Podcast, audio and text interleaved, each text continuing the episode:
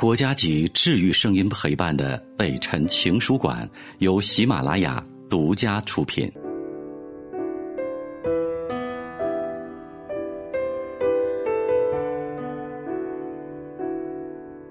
北辰的情书馆，这里有写给全世界的情书。你好吗？欢迎收听今天的这封信。今天的这封信。是一个女孩关于爱情的独白。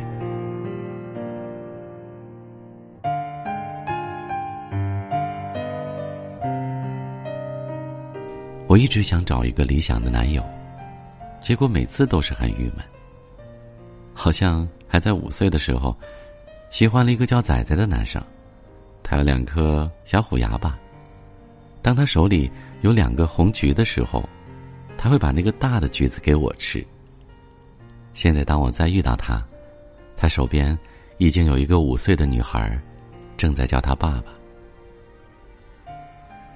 好像是十三岁的时候吧，我暗恋隔壁班一个叫阿坤的男生。他长得特别像三浦友和，为了见到他，我每天都绕很远的路去厕所，一直坚持了两年。十五年以后，当我们再一次相遇。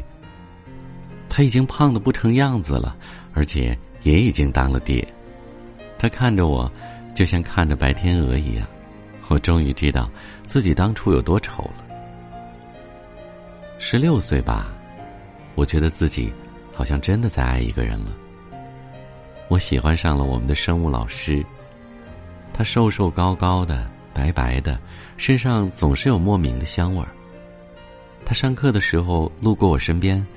我总是贪婪的嗅着他白衬衣上的味道，他提问我，我几乎百分之百的张口结舌，还总是特别深情的看着他。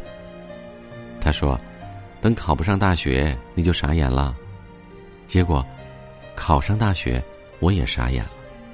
他结婚了，我失恋了。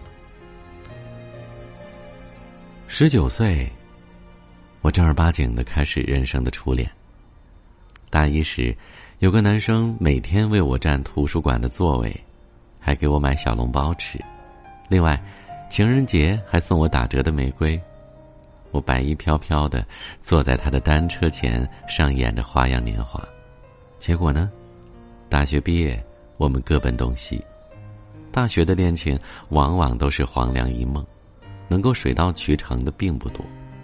想了想，最难忘的。还是他晚自习送来的小笼包。二十三岁，我变得聪明而多情起来，想找个似有新人，就是那种有型有款、有车有房的。但是那样的人好像不是给我准备的，于是我降低了要求，想嫁个小有钱人吧。后来又看到了太多有钱人花心的故事。我又被迫降低了标准。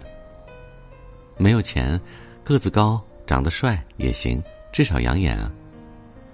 这样的男人交往了几个，结果长得比我难看的被我甩了，比我好看的又甩了我。男人女人啊，都是好色之徒。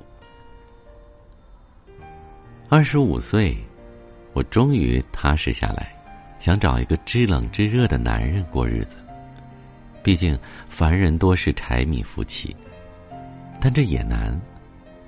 我遇到一个好像和钱有仇的男人，他总怕一夜之间人民币贬值似的，迫不及待的把钱花出去。用他的话说，这点钱娶个媳妇儿也不够，去趟欧洲只够到那里还回不来，还是吃了喝了吧。这样的人我能嫁吗？当然不能。遇到的第二位男人小气到让我侧目。我猜啊，他们的祖上没准儿是会计，他不打折的东西从来不买，牙膏用完了要往死里挤，挤完了还要用剪刀剪开。天啊，我怕嫁给他一条内裤也要穿个十年，所以还是快闪吧。一转眼就到了二十七岁了，我理想的男友条件一直在降低着标准。却仍然是独守空闺。我妈说我这人太挑剔。我说我这是追求完美，追求真爱，那和挑剔是两回事儿。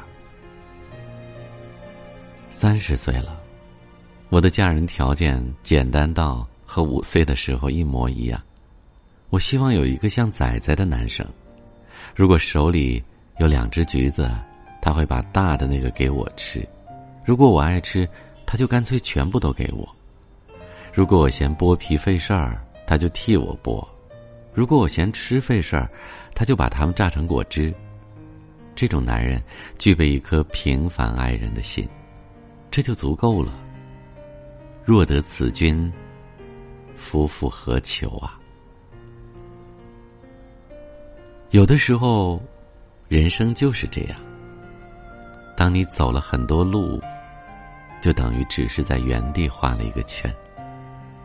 能够和你相守一生的人，并不是一定和你有着轰轰烈烈的爱情的。只有那种平平淡淡的爱。琐琐碎碎的幸福，才是真的，也是最长久的。好了，这封短短的一个女孩写给自己爱情经历的告白，这封信也送给你吧。是不是随着岁月的累积，你的爱情标准也在不断的改变呢？不一定是降低，也可能。是真正悟到了爱的精髓。不管怎么样吧，都祝你能携一人之手，地老天荒。祝你幸福。我是北辰。如果想让你的故事被更多的人知道，可以投稿给我。我的邮箱是 QQ 邮箱一八三六二五零五一八三六二五零五。我在情书馆里等你的故事，祝你晚安，明晚见。我是北辰，再次感谢你收听了今天的节目，多多分享给你的朋友，也多在留言区互动，留下你的问题，我们会集中回复。祝你幸福。